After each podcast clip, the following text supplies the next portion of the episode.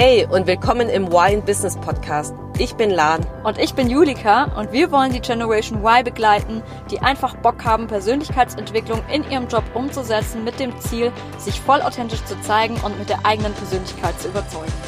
Und, und jetzt viel Spaß!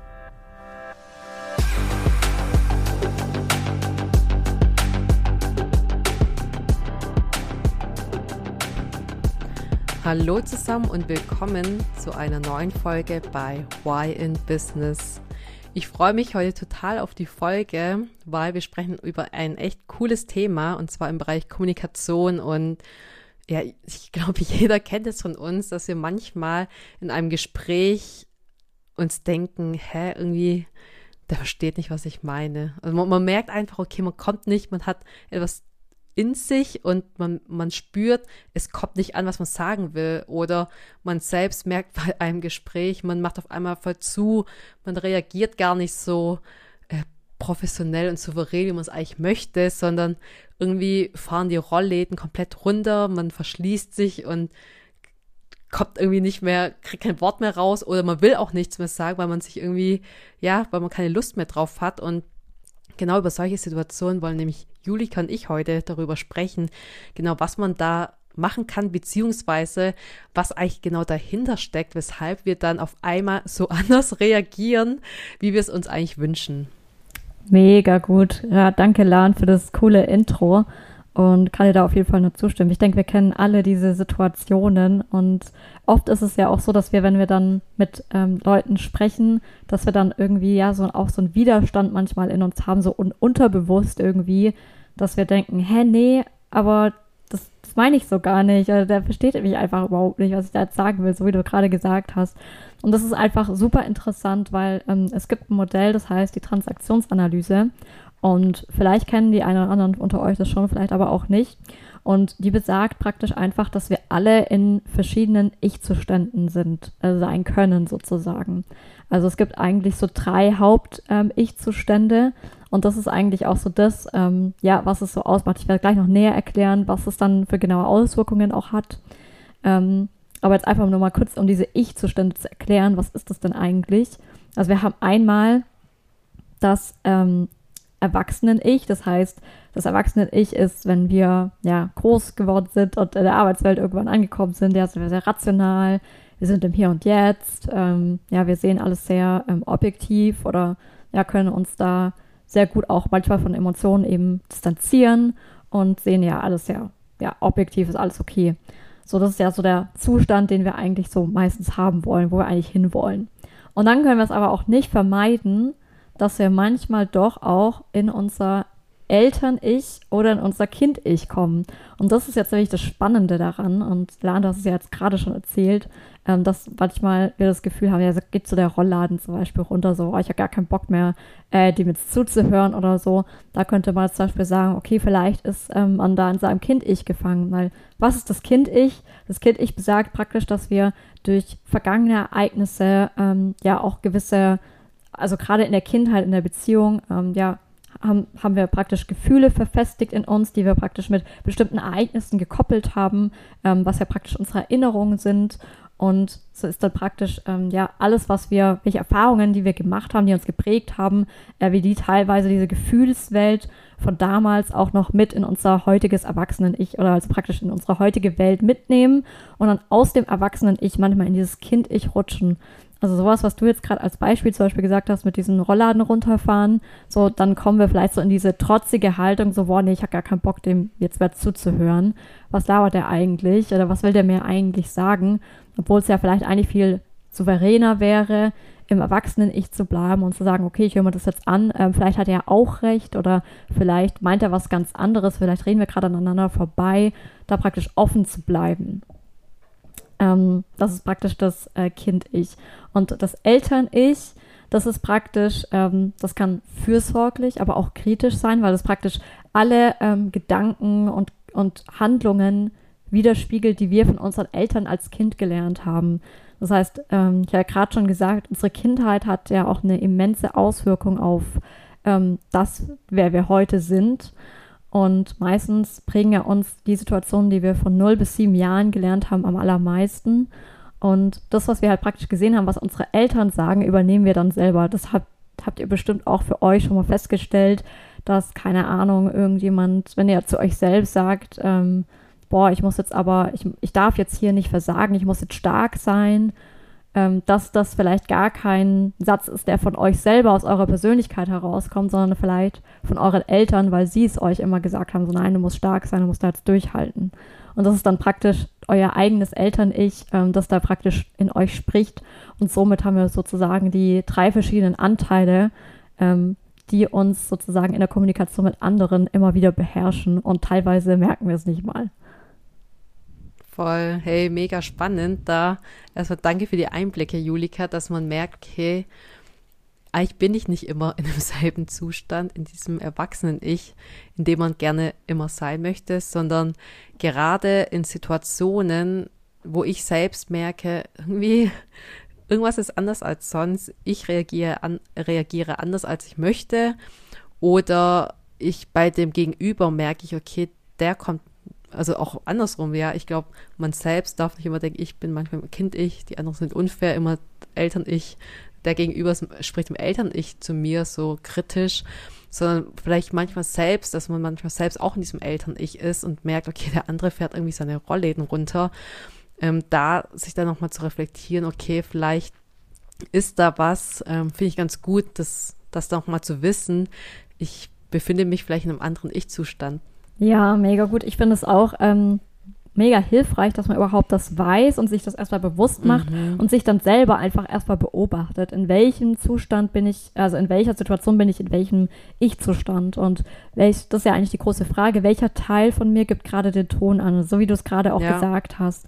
Und deswegen kann es ja auch voll gut sein, dass wir auch in der Arbeitswelt zum Beispiel in dieses Eltern-Ich verfallen, wenn wir zum Beispiel zu einer Kollegin äh, sagen, hä, nee, das sollst du so nicht machen, mach das lieber so und so, ähm, das ist viel besser und keine Ahnung, also praktisch so ein bisschen zurechtweisen oder ähm, jemand anderem so aufstülpen, was, was wir jetzt darüber denken und dass das jetzt nicht so machen soll.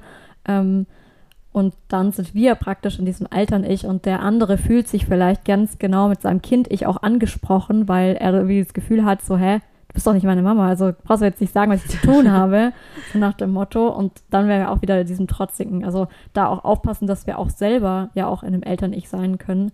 Wohingegen wir aber auch, wenn wir sagen, okay, wir reden jetzt vielleicht gerade mit unserem Chef, der ist vielleicht sehr dominant ähm, und äh, der ist vielleicht mit irgendwas unzufrieden, was wir gemacht haben. Die Aufgabe war irgendwie nicht richtig ausgeführt, so wie er sich das gerne gewünscht hätte. Und wir sprechen mit ihm, sitzen im Meetingraum und ähm, ducken uns so zusammen, machen uns irgendwie so klein. Das kann dann auch ein Anzeichen dafür sein, dass wir jetzt gerade irgendwie in das Kind-Ich ähm, rutschen, weil wir uns ähm, ja so bevormundet zum Beispiel fühlen und dann irgendwie merken, so, scheiße, der kritisiert mich hier gerade voll und das macht, gibt mir jetzt voll die unguten Gefühle und ich habe das Gefühl, jetzt ich bin falsch und ähm, habe vielleicht schon eine Kindheit unterbewusst nicht damit richtig gut umgehen können, weil es ist ja ein unangenehmes Gefühl und habe jetzt irgendwie das Gefühl, ja, ich bin jetzt wieder in meinem, in, wie ein Kind irgendwie, das von seinen Eltern eine Standpauke bekommt, sozusagen. Und das wäre ja eben auch gerade das Falsche, sondern wir wollen ja da auch wieder ins Erwachsenen-Ich und hier wieder rational objektiv ähm, die Situation betrachten, weil klar, ähm, ich meine, klar tut es uns auch weh und es ist irgendwie ja auch normal und menschlich, dass die Emotionen da sind.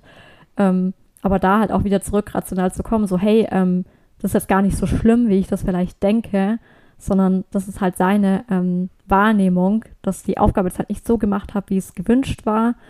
Kommt da natürlich auch darauf an, wie der andere das dann wieder ähm, auch formuliert. Also diese, auch hier wieder diese Kommunikation, wenn er uns Dinge vorwirft, wieder im Du mit dem Finger auf mich zeigt, dann ist es natürlich ähm, unvorteilhaft, weil ich dann automatisch in das Kind ich komme. Aber dafür ist es dann bei beiden Seiten wichtig, dass beide Seiten das im Idealfall erkennen, okay, ähm, die Kommunikation ist jetzt gerade hier überhaupt nicht zwischen zwei Erwachsenen, sondern zwischen einem Kind und zwischen einem Elternteil. Oder es kann auch sein, wenn zum Beispiel zwei ähm, sich streiten und irgendwie voll trotzig sind und gar nicht hören wollen, was der andere sagen will, kann auch sein, dass ähm, zwischen Kind und Kind-Ich äh, praktisch die Kommunikation stattfindet. Und sich das einfach bewusst zu machen und vor allem für dich, wenn du merkst, boah, ich bin jetzt voll wieder im Kind-Ich abgerutscht, dich wieder ganz selber in dieses Erwachsenen-Ich reinzubringen und nicht nur durch die Rationalität, sondern auch durch deine Körperhaltung zum Beispiel oder durch deine Stimme, dass du nochmal tief einatmest und sagst, hey, tief einatmen und jetzt äh, spreche ich nochmal laut und ähm, direkt, äh, klar und deutlich und nicht die piepsige Stimme, in die ich vielleicht verfalle, wenn ich in meinem Kind-Ich irgendwie bin. Voll. Also ich finde es mega gut, wie du es erklärt hast, weil im Endeffekt, ich finde, wie, wie ich mir das Modell mal ganz gut merken kann, ist, wenn zwei Personen auf dem Erwachsenen-Ich miteinander kommunizieren, ist es auf einer Ebene, ist es auf Augenhöhe.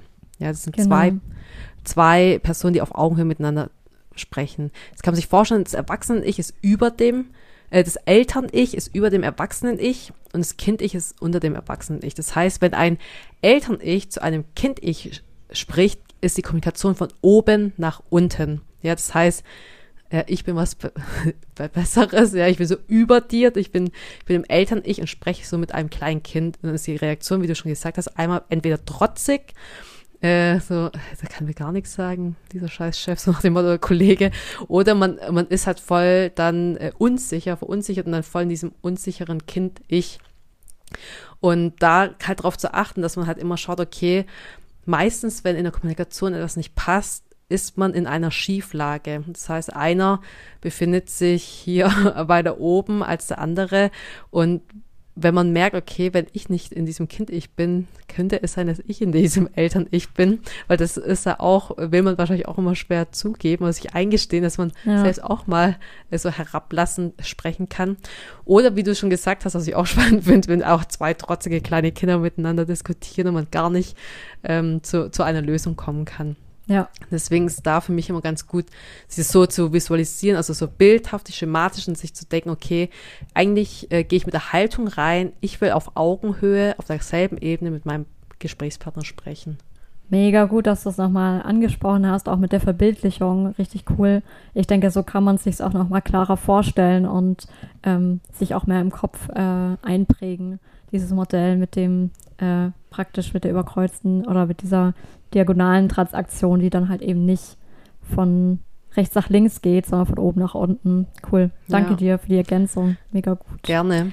Und was, was, so eine Frage habe ich natürlich noch, aber angenommen, ich bin voll in diesem Modus, ähm, können wir beides mal durchspielen. Ich bin voll in meinem Kind, ich merke, okay, mein Gegenüber ist dem Eltern-Ich, ich mache vor meine Rollläden runter, höre schon fast gar nicht mehr zu. Ich denke mir so, was will der mir eigentlich sagen? So, ja, lass mal den einfach mal quatschen. Der hat mir gar nichts zu sagen. Ähm, wa was kann ich tun, um da rauszukommen? Ja, also. Aus dieser trotzigen Haltung.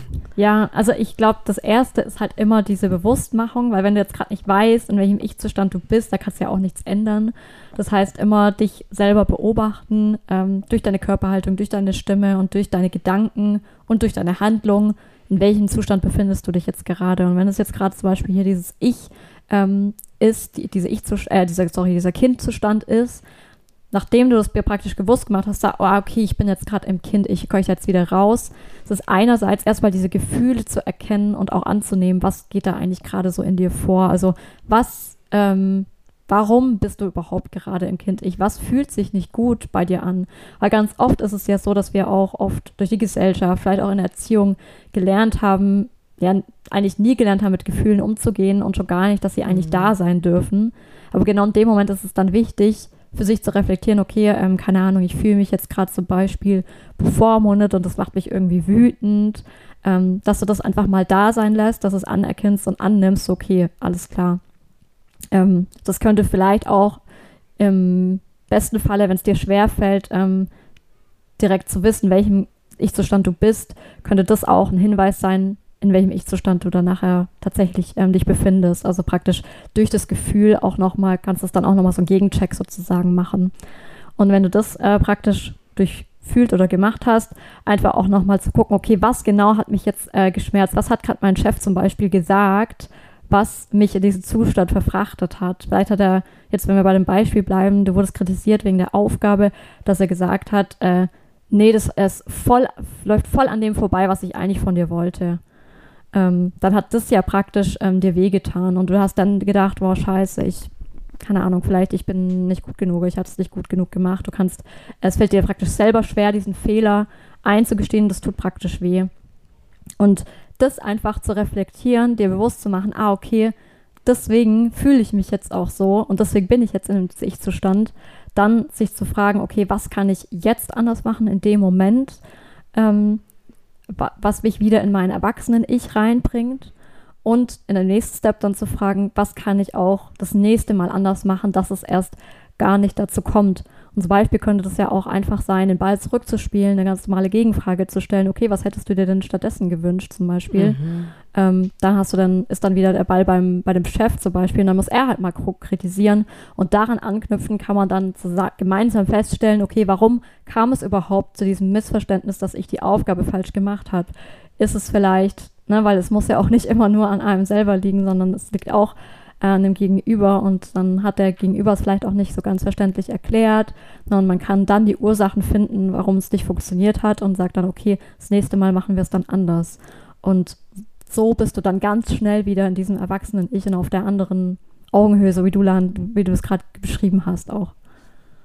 Mega. Also danke für die Erklärung. Ich finde es auch super griffig am Ende. Erstmal ist auch, was sehr wichtig ist, was man wahrscheinlich sehr oft vergisst, ist auch das anzuerkennen, diese Gefühle, die da sind, auch zu verstehen.